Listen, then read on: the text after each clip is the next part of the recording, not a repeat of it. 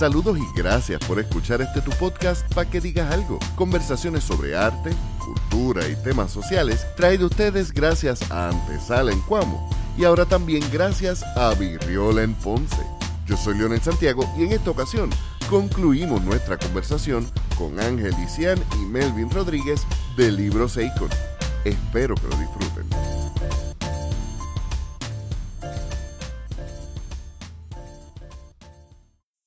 ¿Hay algún autor que se repita en las dos antologías? Hay varios. Hay varios. Hay varios. Este, Esther Andrade, Ana José María Ravelo, Fuster Lavín. Ana María, eh, Malvin y yo, este, Sí, Juliana. Cruz, eh, Eric Richter, que se conoce como los dos así, Isa Maris Hernández, Natalie Martínez, la mayoría de Ravelo. hecho. Ravelo sí lo mencioné. ¿Tienes Esos algún son- otro cuento corto que puedas compartir? Mm, Vamos a verificar. Y mientras vas buscando ese cuco que tienen allí, ese El cuco te va a comer, es una antología de cuentos tuyos, eh, Ángel Ician. Cuéntame de dónde sale, porque el cuco es un personaje, es un personaje bien conocido en toda Latinoamérica, pero ¿de dónde surge la idea? Mencionas que, que tiene elementos no solamente de terror, sino de fantasía, etcétera. Pues mira, después de haber nosotros publicado No cierre los ojos 1, yo tenía varios cuentos ya escritos de, horror y terror. Después de ver el éxito, porque nosotros no teníamos necesariamente pensado eh, publicar en, eh, en el ámbito del horror después de No cierre los ojos. De hecho, queríamos movernos hacia la fantasía para empezar a cubrir ese terreno y después movernos hacia la ciencia ficción y pues, seguir produciendo diferentes cosas y esporádicamente en diferentes géneros. Pero después de ver el éxito de No cierre los ojos 1, nosotros dijimos, mira, esto. La gente está bien interesada en leer horror y terror. Y yo creo que no hay, no hay un solo cuento en esa antología, yo creo que no haya conectado bien con alguien que nos hayan dicho, ay, mira, este cuento a mí me, me encantó y ese fue mi favorito. Pero también recibí muy buena este, retroalimentación por el Grimorio de Úrsula y, y colección de porcelana, que fueron lo- las aportaciones mías a, a la antología. Y Melvin también recibió súper buenas recepción y, y críticas de, de su cuento bebé. Y decimos, mira, este, la gente le gusta el horror, están buscando leer esto. Pues mira, vamos a, a cada uno a producir un, un libro de cuentos. Entonces, cuando yo me senté a analizar, pues, qué yo tengo que hacer para producir todo un libro de cuentos de horror, qué tipo de contenido yo quiero ahí, cuáles son los estilos, yo empecé a, a- rebuscar diferentes temas. Una de las cosas que más me, me- me gustó de No Cierre los Ojos uno fue este, precisamente el enfoque en la puertorriqueñidad y cómo visto desde el lente de- de- del horror y el terror, demostró que había tanto que explorar dentro de ese género, de nuestra perspectiva muy única como caribeños, como puertorriqueños, que aunque presta de mucho de la tradición de- del horror y terror tradicional, anglosajón, gótico y qué sé yo, aporta tanta cosa nueva. Y me- nos dimos cuenta que había muchísimo más que explorar, así que eh, yo eh, empecé a, buscar en, en, ¿verdad? en lo que yo recordaba de mi infancia y las cosas que me decían mis padres, los dichos, el folclore, la- la- las leyendas, todas esas cosas que yo recordaba de niño. Y una de, las de las criaturas míticas que más yo me acuerdo que mis papás me asustaban cuando yo era niño, cuando no me portaba bien o cuando querían que me acostara temprano, era el cuco. Me dicen, mira, el cuco te va a comer, que también está en el cuento, el cómetelo cuco. Eso es algo que yo me acuerdo cuando, cuando mami me lo decía, si yo estaba este, fuera y estaba oscuro y qué sé yo, y yo corría otra vez para casa. Y fue bien rápido que yo sabía que ese era uno de los temas que yo quería cubrir, pero quería aprender un poquito más sobre el cuco, de dónde viene esto, por qué la gente latina dice esto. Y pues me puse a investigar un poquito sobre la historia de eso, presté un poquito de lo de Melvin de, antropólogo para leer un poquito sobre de dónde viene todo eso. Y nada, decidí que iba a escribir un cuento sobre el cuco. Ese no era el título original que iba a tener el libro. Yo terminé escribiendo una variedad de cuentos tomando diferentes este, elementos de la cultura puertorriqueña, de, de mi experiencia personal, de, de mi experiencia en la religión, que eso es eh, un tema que yo abarco en, mi narrativa de horror. Y hubo una variedad de cuentos. Originalmente el cuento no se iba a titular El cuco te va a comer, se iba a titular Namirá o las 13 insanias, porque originalmente iban a haber este, 13 cuentos. Creo que termina- terminaron yo creo con 10 cuentos.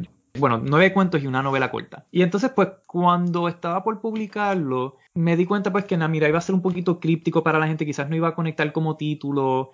El cuco te va a comer es un dicho tan popular y tan conocido por todo el mundo en Sí. Puerto Rico, en el Caribe, que yo sabía que si le ponía ese título por lo menos la gente se iba a virar a mirar el libro y chequear de qué trataba. Porque o les iba a parecer cómico, o les iba a parecer nostálgico, o simplemente les iba a parecer terrorífico. O sea, por alguna manera iba a acaparar la atención de la gente y pues por eso quise ponerle ese título al libro. Ok, ¿y tienes algún cuento por ahí de no ahora no cierres los ojos o de el cuco te va a comer? Voy a leer no un cuento completo porque mis cuentos en el cuco tienden a ser largos. Voy a leer Ujú. sí un fragmento de una parte del cuento que le da el título, ¿verdad? El cuco te va a comer. Esto es más hacia la mitad del cuento. Si quieren saber lo que pasa, aquí en el libro. Dice así. Ya está avanzada la noche cuando regresamos del cine y nos acostamos a dormir. Gaby me llama gritando desde el cuarto. Lo escucho tumbar objetos al piso. Luego golpea la puerta. Al pasar los minutos continúa llamándome, repitiendo su lloriqueo hasta el cansancio. Lo ignoro. Trato de dormir y de perderme en sueños en medio de su alboroto sin fin. Ya escucho los tenues ronquidos de Andrés. Pero yo, después de media hora, aún no logro conciliar el sueño y Gaby aún no se ha rendido ni se rendirá en el futuro próximo. Le pega más duro a la puerta. Andrés no lo escucha. Envidio su gran capacidad de dormir a través de los berrinches de nuestro hijo. Después de un rato, me, me empiezan a malhumorar sus perretas. Me salgo de la cama suavemente para no despertar a Andrés y me dirijo a la puerta del cuarto de Gaby. Gaby, duérmete ya, le susurro. No quiero, papi, no quiero dormir, déjame jugar Nintendo, pa. Tienes que descansar, nene, mañana es otro día. Papi, por favor, no me dejes aquí solo, me da miedo. No estás solo, aquí estamos tus papás en el otro cuarto, na- nada te va a pasar. Papi, por favor, papi. ¿Y si viene? ¿Y si viene quién, Gaby? Deja la changuería, por Dios. ¿No crees que estás muy grande para estos papelones? Gaby llora más fuerte y grita entre sus sollozos. Mi paciencia llega a su colmo. Se me escapa una amenaza sin querer. Si no te acuestas, el cuco te va a comer. Gaby hace un silencio tan repentino que hasta me asusto. Escucho con atención su respirar detrás de la puerta. Puedo sentirme hiperventilando, pero no dice nada. Después de un minuto eterno murmura algo en un susurro entre dientes y apenas logro oírlo. Lo llamaste. Me quedo pensativo. Quiero recordar algo, pero no logro precisarlo. No digo nada. Me retiro de la puerta y vuelvo a la cama. Empiezo a entender por qué las personas adultas asustan a los niños con esas viejas leyendas de barrio, pero no puedo dejar de sentirme culpable por hacer lo mismo. Eres un grandísimo hipócrita, me digo a mí mismo entre dientes. La culpa me quita el poco sueño que me queda y la oscuridad se intensifica como resultado del insomnio. Los sonidos de la noche se agudizan después de una hora mirando el vacío, cuando los ojos se acostumbran a la niebla negra de las horas tardías y se distinguen vagamente las siluetas de objetos caseros, que se transforman en gárgolas malformadas a través de ese filtro espeso. De vez en cuando el móvil vibra y prende la pantalla indicando alguna notificación. Las paredes se estremecen con el encender y apagar de los enseres que solo se logran sentir a estas horas. Uno que otro perro ladra o aúlla en la urbanización y a lo lejos los carros rugen sus motores sobre el asfalto maltrecho de la avenida. En medio de esa cacofonía de sonidos tenues y casi imperceptibles, siento la presencia de Gaby a través de la pared. Mi instinto de padre me dice que aún no está dormido. Mi culpa me reclama que debo ir a buscarlo, darle un abrazo, pedirle disculpa y llevarlo a dormir conmigo para que no, se, no sienta miedo en la noche. Pero algo indefinido dentro de mí insiste en que sea fuerte, que el niño debe aprender a crecer y a manejarse solo emocionalmente para que madure. Doy vueltas en la cama. Andrés sigue hundido en su imperturbable somnolencia. Miro en dirección un rato, aunque solo puedo observar su silueta. Luego me viro otra vez. Me resigno a una noche sin sueño. Siento los pasos de Gaby, pequeños y suaves sobre la losa de su cuarto, y percibo el sonido de su cuerpo metiéndose en la cama, con ese chillido particular que producen los resortes cuando se les aplica presión, y el movimiento de las sábanas cuando se intenta arropar por completo de pies a cabeza. Luego vuelve a reinar el medio silencio de la noche, con algún coquí colado del jardín, las chicharras, uno que otro gallo en la distancia, y la urbe que trata de dormir pero que está tan insomne como mi conciencia una madrugada entre viernes y sábado. Un leve cambio en la temperatura me hace temblar y extrañarme. Me arropo un poco más. Muevo mis ojos en dirección de la consola del aire. Está apagada. Lo ignoro. Pienso en las tareas de la mañana, lo que haré de desayuno a Gaby y Andrés, y de dónde los llevaré a pasear, qué libro le leeremos al nene en la tarde, y cuánto tiempo lo dejaremos jugar. Nintendo. Tenerlo los fines de semana es difícil porque tengo que tratar de hacer tanto con tan poco tiempo. Siento un movimiento en la casa que me saca de mi trance. Muy despacio me viro en la dirección de la puerta del cuarto. No veo nada en la entrada hacia el pasillo, solo negrura. pero tengo la impresión de que hay algo presente. Mi piel se eriza y mis ojos se llenan de lágrimas, como cuando le cuentan a uno alguna historia de fantasmas en una fogata en el campo. Otra vez, mi memoria trata de invocar algo de mi pasado, pero falla. Necesito dormir. La noche ya me traiciona los nervios. Me susurro para tranquilizarme. Escucho los resortes de la cama de Gaby. Está inquieto como yo. Rush, rush. Me siento en la cama. Se oye algo como raspando alguna pared o algún piso, pero no puedo adivinar su dirección. Sé que está dentro de la casa. Prendo mi lámpara de noche y tomo mi celular en mano. Enciendo la luz del flash y alumbro mi camino hacia el pasillo para atravesar toda la sala, el comedor, el family, la biblioteca familiar y el baño del pasillo. Nada. Escucho unos pasos detrás de mí. Me giro. Nada. Prendo la luz del pasillo. Nada. Apago. Escucho pasos nuevamente mientras una sombra se pasa hacia el final del pasillo y se posa frente a la puerta del cuarto de Gaby. Enciendo la luz. Nada. Cuando apago de nuevo la luz, tampoco veo cosa alguna. Por mi madre que me estoy volviendo loco. Voy a dejarlo ahí, ¿verdad? Por, cuestión de tiempo, pero si quieren saber lo que sucede en el mm. cuento, pues pueden adquirir el libro. No importa cómo termine ese cuento.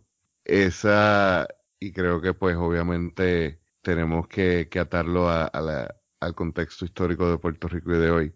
Aunque no haya algo sobrenatural, la idea de, de un intruso en tu hogar. Eh, yo creo que ese es el miedo más primario y más real y tangible que uno puede tener. E incluso si tuviera unos ribetes sobrenaturales, la idea de que alguien asalte la, eh, lo sagrado que es tu hogar. Y, sí, sentirse que, no tienes este forma de escaparlo, porque entrar a tu hogar donde tú te sientes, se supone que te sientas seguro. Y en medio de la noche, que es el momento donde tú estás para descansar. Es también un miedo bien primario de, de los niños, porque pues uno más de adulto como que uno pues tiene esta confianza de que pues mira, cerré mi casa y ya está, pero tú sabes, cuando uno es, más niño que pues que uno ve tantas películas de cosas que salen de, de armarios, de debajo de la cama y todo esto, eh, pues es, bien es bien creepy, tú sabes, porque uno no sabe como que uno siempre tiene ese miedo como que si algo sale. Sí, no, me, me gusta cuando eh, mencionas la el sonido de la sábana cubriendo al niño de pies a cabeza, o sea, literalmente yo me puse en esa edad, 7, 8, 6 años, y la idea de que lo que me iba a proteger de cualquier cosa que se estuviera moviendo en el cuarto del closet era el que yo pudiera taparme completo. Sí, eso era, para mí es como que yo tenía que arroparme por completo con ninguna esquinita dejada afuera y lo más al centro de la cama posible, bien alejado de, de la orilla, ¿verdad? Porque en la orillita podían salir una mano momento, tú sabes. Sí, que uno se, hacía la película completa en la cabeza. Y literalmente, eh, cuando estabas contando de cada vez que tú hacías esa pausa del nada, eh, eh, es más desesperante para mí, porque si ya tú lo viste, ya, ya te enfrentaste al choque. Pero el estar esperándolo todo el tiempo es horrible. Pregunta, porque ustedes son compañeros de vida y ambos son artistas y ambos trabajan distintos medios pero ambos obviamente trabajan en equipo. Hablan de que Akon son ustedes dos haciendo lo que quizás en una editorial harían 10 o 12 personas, lo hacen ustedes dos nada más. Esa interacción de ustedes trabajando y veo un compañerismo donde ambos sacan lo mejor del otro en su arte. ¿Qué tan difícil es trabajar siendo compañeros y viviendo en la misma casa trabajar esas decisiones de editor y de escritor? ¿Se les hace difícil el mover unas ideas o el decir, mira, yo creo que esto es lo que va a funcionar? ¿O ya ustedes han desarrollado una confianza en que no, no se necesita hablarse mucho para que se entiendan? Eh, la confianza está, nosotros siempre hablamos mucho sobre nuestras ideas y las discutimos y, y las depuramos juntos siempre. Eh, y siempre pues la, la clave es siempre trabajar todo con, ¿verdad? Con mucha diplomacia, este, siempre uno pues tiene que apreciar las ideas de, del otro, o incluso pues si uno piensa que quizá la idea necesita cambios o, no, no, puede o no va a funcionar, eh, de todas formas pues apreciar la, la intención del otro traerla y tratar pues siempre con, diplomacia de, depurar una idea eh, hacia su mejor, en su mejor forma, pero se nos hace bastante fácil eh, trabajar, digo, la, la, parte difícil de trabajar es hacer el trabajo, como que hacer la edición, hacer las ilustraciones, eh, ¿verdad? Hace, hace correr las promociones, pero cuando nosotros trabajamos en esto, siempre la pasamos súper bien porque nos lo disfrutamos muchísimo. Siempre es un tiempo de, de, gozo y de disfrute, una aventura, este, y de darnos, de darnos ánimo mutuamente. Y a, mí me, me, encanta trabajar con Ángel porque tenemos, o sea, tenemos una, una energía que simplemente se alimenta la una de la otra, sí. Sin tener que dar ninguna vuelta o sin atascarse, simplemente fluye. Sí, y la verdad es que nosotros pues nos hemos complementado súper bien, o sea, nosotros eh, cada cual tiene unas fortalezas en unas áreas que cada cual podemos traer algo a, lo que estamos haciendo sin sobrecargar al otro. Y la comunicación, la confianza. nunca hemos tenido un punto donde estamos eh, enojados o discutiendo sobre lo que debemos hacer para un proyecto. Eso nunca ha sucedido con nosotros. De, verdad que, que el proceso nosotros lo disfrutamos y yo creo que también pues como nosotros estamos tan afín y, estamos tan conscientes y claros en lo que queremos lograr que las conversaciones sobre lo que tenemos que hacer o las decisiones que tenemos que tomar son bien rápidas y no tienen, ¿sabes? No, no, necesariamente se convierten en, en, controversia ni nada. Y nos enfocamos, como dice Melvin, en tanto en el trabajo que es más hacer el proceso y tú vas a hacer esto, yo voy a hacer lo otro y, nada, eso es lo que hacemos. Estamos trabajando y es como que, ay, esto va a quedar tan brutal y como que, ay, love this. Y este... Y pensando en cómo la gente va a reaccionar, que siempre es como que nos emociona muchísimo.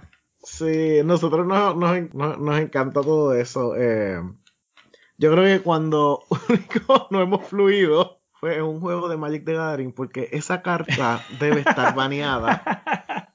Y yo no voy a aceptar que esa carta es legal o que funciona. No voy a aceptar. Bueno, ya casi vamos terminando, pero hay dos preguntas que quisiera tocar porque son autores, son editores, pero tienen un editorial y nadie mejor que alguien que tiene un editorial para hablar de este detalle. Hay muchas personas que quieren publicar, que tienen algún libro engavetado, pero no lo hacen porque asumen que quizás no tendría salida porque piensan que quizás no tienen los medios. Y creo que parte también es porque la gente no sabe que el escribir es un trabajo, que es algo que requiere tiempo y que debería estar mejor remunerado. Sin embargo, en Puerto Rico, pues la mayor dificultad es las pocas opciones que hay, tanto como para venderlos en locales como para publicidad. ¿Qué ustedes creen que podríamos trabajar, tanto nosotros como escritores a nivel independiente o editoriales, para cambiar eso un poquito? ¿Qué cosas ustedes, por ejemplo, han visto habiendo vivido ya fuera del país y habiendo trabajado en tanto talleres como editando libros, etcétera, que podríamos quizás empujar un poquito más para una cultura más pro lector? Yo creo que una de las cosas que yo les recomendaría eh, a los autores y que, y que es algo que, que yo les recomiendo a, todo autor indie es acercarse a, a los lectores. Porque partimos de la premisa que normalmente estos autores que vemos en librerías o en los libros que hay en el supermercado o en la farmacia publican los libros y pues la editorial corre con la promoción, corre con todo y pone los libros allí pero cuando uno es un autor más independiente, más localizado, para mí es crucial uno entablar eh, relación con, los lectores. Eh, en nuestro caso, eh, el año después de publicar No cierres los ojos, yo estuve visitando muchas escuelas, dando talleres de cuento de horror o conferencias sobre el horror, dependiendo lo que las maestras pidieran o los maestros pidieran y participando en, en cuanto festival, yo creo que pues a, falta de librerías hay que quizá organizar más espacios de poder hacer quizá un, unas mesitas en algún rincón de la isla donde normalmente no se compran libros porque eh, persiste el mito de que en Puerto Rico no se lee o no hay interés para leer, pero, o sea, déjame decirte algo, mira a ver si la gente no, no se mete a Walgreens a comprar a Pablo Coelho y a Daniel Javid y a toda esa gente. Y claro, eso es lo que compran porque eso es lo que Walgreens vende.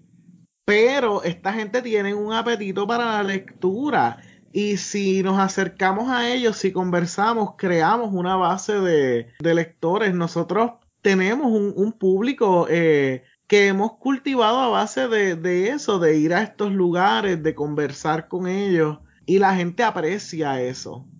De hecho, cuando nosotros fuimos a Comic Con, nosotros pensamos, pues nosotros pues vamos a ver, pues, pues estamos compitiendo con esos medios más visuales, eh, los cómics y sé yo, que son más baratos, son más ilustración, menos palabras.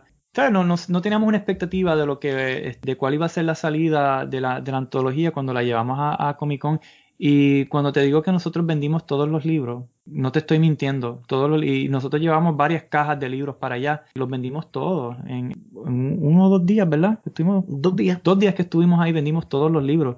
Y eran la mayoría chamaquitos y personas adultas también, de, todas las edades, pero principalmente jovencitos, que muchas personas pensarían, estos, estos, estos chamacos no leen y qué sé yo, que es algo que yo escucho muchísimo, y que no es cierto, es, es un mito es como tú dices, no, no hay un respeto por el lector. Hay mucha condescendencia con el lector, mucha, eh, mucho desprecio a su capacidad, mucho desprecio hacia lo que como público están buscando, eh, mucha cuestión de darle solamente un tipo de, de literatura y eso es un error craso. Así que hay que democratizar más los procesos de publicación, obviamente.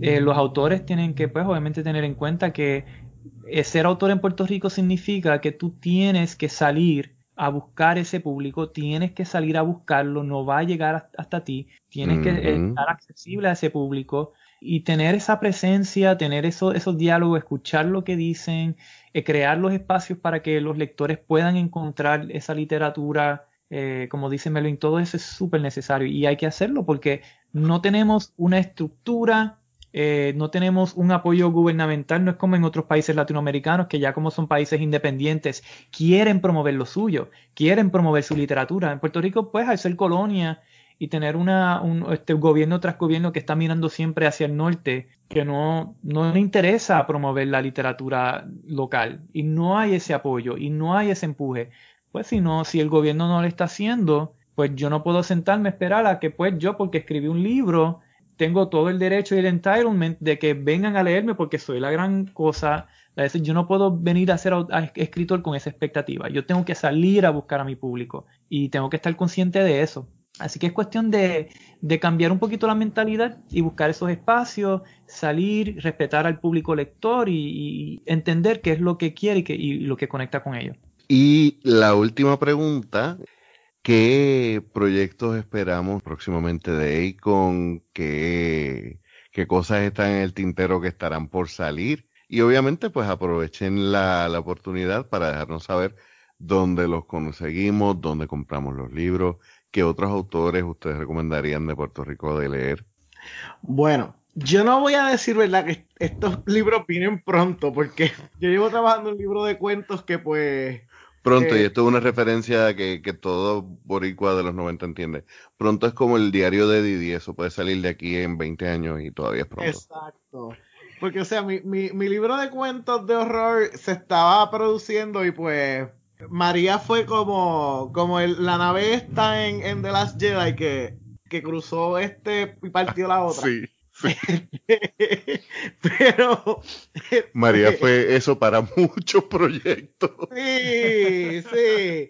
Eh, oh, qué, película terrible, malísima para, para María, sí, sí. Pero sí se está trabajando un, un libro de cuentos de horror. También yo llevo un par de años que llevo desarrollando una, una novela de fantasía. No sé cuándo va a salir aún, pero ese mundo está creciendo, está, se está desarrollando, me tiene muy entretenido y me lo estoy tomando con mucha calma porque pues me, me estoy divirtiendo eh, haciendo esa, esa arqueología de este mundo fantástico. Y aparte de eso, sí posiblemente lo más cercano que puedo decir que puede venir es una nueva serie eh, de novelas cortas de horror para niños. Nice. Eh, cerrando el círculo de lo que hablamos al principio, van a por fin llenar ese vacío que hemos identificado. Sí, yo vivo queriendo crear como que ese, ese, ese acervo, como que de todas estas cosas que yo hubiese querido tener en español y de Puerto Rico cuando era niño, yo quiero dejar eso, eso, yo quiero que ese sea mi legado. Pues por mi parte, les había mencionado ya la novela que estoy escribiendo que está, yo te diría que está 75% completa. Yo, yo tengo un ritmo bastante chévere de, de, escribir. Una vez yo me siento a escribir, yo produzco prodigiosamente. Así que yo, yo entiendo que eso, si no este año, para el año que viene lo estarán recibiendo. Estoy trabajando también la traducción al inglés del Cuco con la colaboración de, de dos este, amistades que son traductor, traductores este, profesionales. Eso se está trabajando, se está cuajando y viene pronto. Y entonces, una vez culmine con la novela que voy a publicar entre finales de este año o, eh, o algún momento en el año siguiente, voy a estar enfocando eh, en varios proyectos a la vez. Tengo otra novela de horror que quiero escribir una secuela a la que voy a publicar el año que viene, así que ya, ya estoy, no he terminado este, ya estoy pensando en la secuela. Todo existe más o menos en un mismo mundo. Si, si leen El Cuco te va a comer, se van a dar cuenta que hay, varios de los cuentos que están interconectados y todos esos cuentos existen en un universo. El próximo libro de cuentos de horror, de hecho, le van a dar seguimiento a varios de los cuentos dentro del Cuco te va a comer, así que eso también está cuajándose. Ya estoy, ya tengo varios de esos cuentos empezados y van a y lo seguiré trabajando en el trayecto. Tengo una novela de fantasía, de alta fantasía, que está en el mundo fantástico que les hablé, que va a ser una serie larga de, novelas. No es necesariamente infantil, pero pues una persona, yo, diría que desde middle grade hasta young adult le, lo pueden leer, más bien, pero la fantasía en, por lo general es un público, eh, eh, ¿verdad? No, no tiene público. Es un público, exacto, es bien general. Digo, exceptuando, exceptuando pues algún de estos, de estos libros de fantasía Grimdark que obviamente son más para adultos. Este eh, tengo esa serie de novelas de fantasía, tengo una novela de ciencia ficción que eh, quiero trabajar en algún momento también, eh, pero eso es mucho más lejano. Por lo pronto, en los próximos años, les puedo garantizar que van a ver la, próxima novela que yo había compartido, creo que el título en algún momento, pero no, lo, lo voy a dejar en misterio por ahora. el año que viene, o este, a finales de este año o el año que viene, este, el, próximo libro de cuentos míos de, horror y eh, la secuela a la novela de horror. Así que por lo menos otro libro de cuentos y dos novelas de horror pronto y eh, de aquí a tres o cuatro años una novela de fantasía. Eso es lo que pasa cuando uno tiene un ADD bien administrado. ¿Y dónde podemos conseguir los libros? ¿Dónde podemos contactarles a ustedes? Pues mira, nosotros estamos en las redes sociales, pueden buscarnos como eh, Libros Acon en Facebook, en Twitter y en Instagram estamos como at Libros Acon. Nuestro correo electrónico es, eh, librosacon at aol.com y también eh, pueden conseguir nuestros libros, tenemos nuestra página web librosacon.com. Pero además de eso, si están buscando, este, les gusta la experiencia de, la, de las librerías locales, Ahora mismo tenemos copias de uno o más de nuestros libros en tazas y portadas. Tenemos libros en, puede que queden libros de nosotros en, la librería La Esquinita, pueden verificar, pueden llamar antes de, ir allá. Eh, en libro 787 eh, siempre tenemos, casi siempre tenemos copias también. Creo que le, deben quedar, por lo menos de No Cierre los Ojos dos, creo que le quedan copias. También hay copias de nuestros libros en Librería Laberinto en Viejo San Juan. Y no sé si, se me quedó alguna. Yo creo que esos son todos por el momento. Ya entonces estaremos distribuyendo en más librerías de Puerto Rico. Pero también si, si están buscando nuestros libros y no nos encuentran donde, donde más eh, encontrarnos, pueden escribirnos por nuestras redes sociales y felizmente los atendemos. Bueno, pues gracias. De verdad que me hacía falta verlos, me hacía falta compartir con ustedes y saber, saber todo esto me hace apreciar más el trabajo que, ustedes hacen. Les agradezco un millón, de verdad que, fue un ratito súper agradable y vamos a ver cuando sigan saliendo esos libros y cuando sigan saliendo esos proyectos, espero volver a conectar acá. Gracias, Lionel, y definitivamente gracias a ti porque se está haciendo una labor fenomenal este podcast y cómo estás promoviendo la, cultura de Puerto Rico, el arte que se está haciendo y representando al sur, ¿verdad? Porque el sur siempre se olvidan de nosotros y nosotros existimos y, tenemos una producción artística exquisita y este, la gente de San Juan tiene que aprender a, mirar eso y decir, mira, vamos para allá. Muchas gracias, Leonel, por el espacio y la invitación. Gracias a ustedes, gracias a ustedes por escucharnos. Recuerden que en las notas del episodio vamos a tener todos los contactos de nuestros invitados, van a tener nuestros contactos a las redes sociales. Les invitamos a que eh, no solamente nos escuchen, sino que nos den un buen rating, que nos sigan en su plataforma de podcast favorito y que eh, visiten nuestro enlace para la tienda de Pa' que digas algo. Recuerda que el 100% de nuestras ganancias va a artistas locales. Nos escuchamos hasta la semana que viene.